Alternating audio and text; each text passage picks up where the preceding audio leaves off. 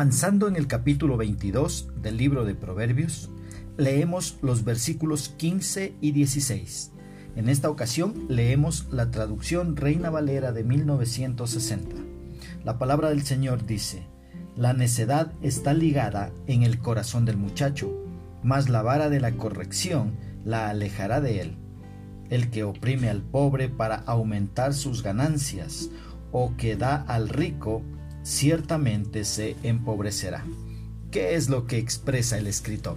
En el versículo 15 nos dice claramente que la necedad está ligada al corazón del muchacho, mas la vara de la corrección la alejará de él. Los muchachos no nacen como seres moralmente neutrales como muchos creen. Ya vienen con la naturaleza pecaminosa a causa del pecado de Adán. Hay un problema moral que está ligado al corazón del muchacho se evidencia por el hecho de que nuestros hijos pecarán naturalmente sin que se les enseñe cómo hacerlo.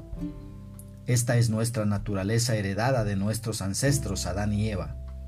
La disciplina física es una forma importante en que un niño puede ser instruido moralmente. Cuando se aplica acertada y correctamente, la corrección física puede ayudar a ahuyentar la necedad innata de un niño. La necedad está ligada en el corazón del muchacho. La gran tarea que tenemos los padres es buscar la manera de desligar esa necedad del corazón de nuestros hijos.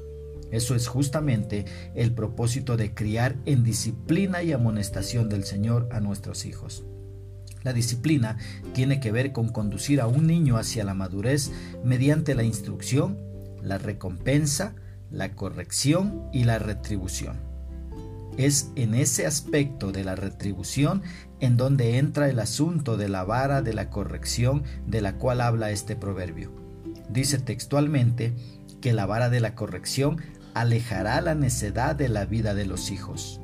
La vara de la corrección es una referencia al castigo corporal, mientras que los hijos son niños. Es muy importante el castigo corporal para la formación del carácter de nuestros hijos.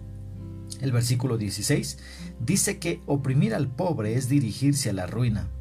Siempre hay quienes se aprovechan de su desafortunado prójimo y oprimirán a los pobres para aumentar sus riquezas.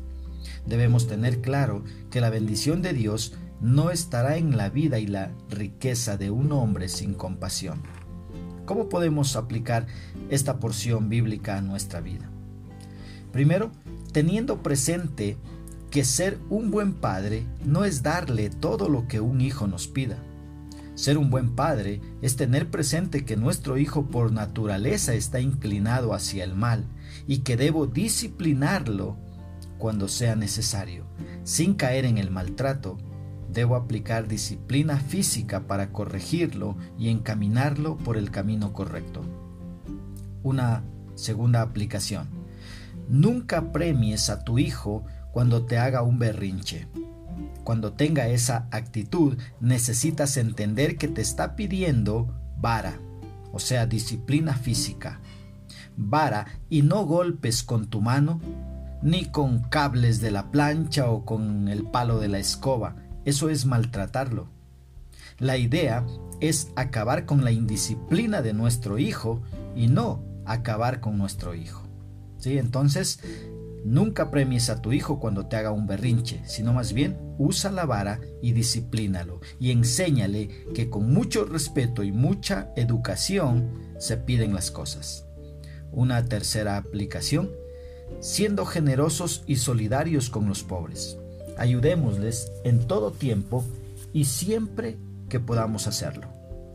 Que Dios nos dé sabiduría para poner por obra su palabra.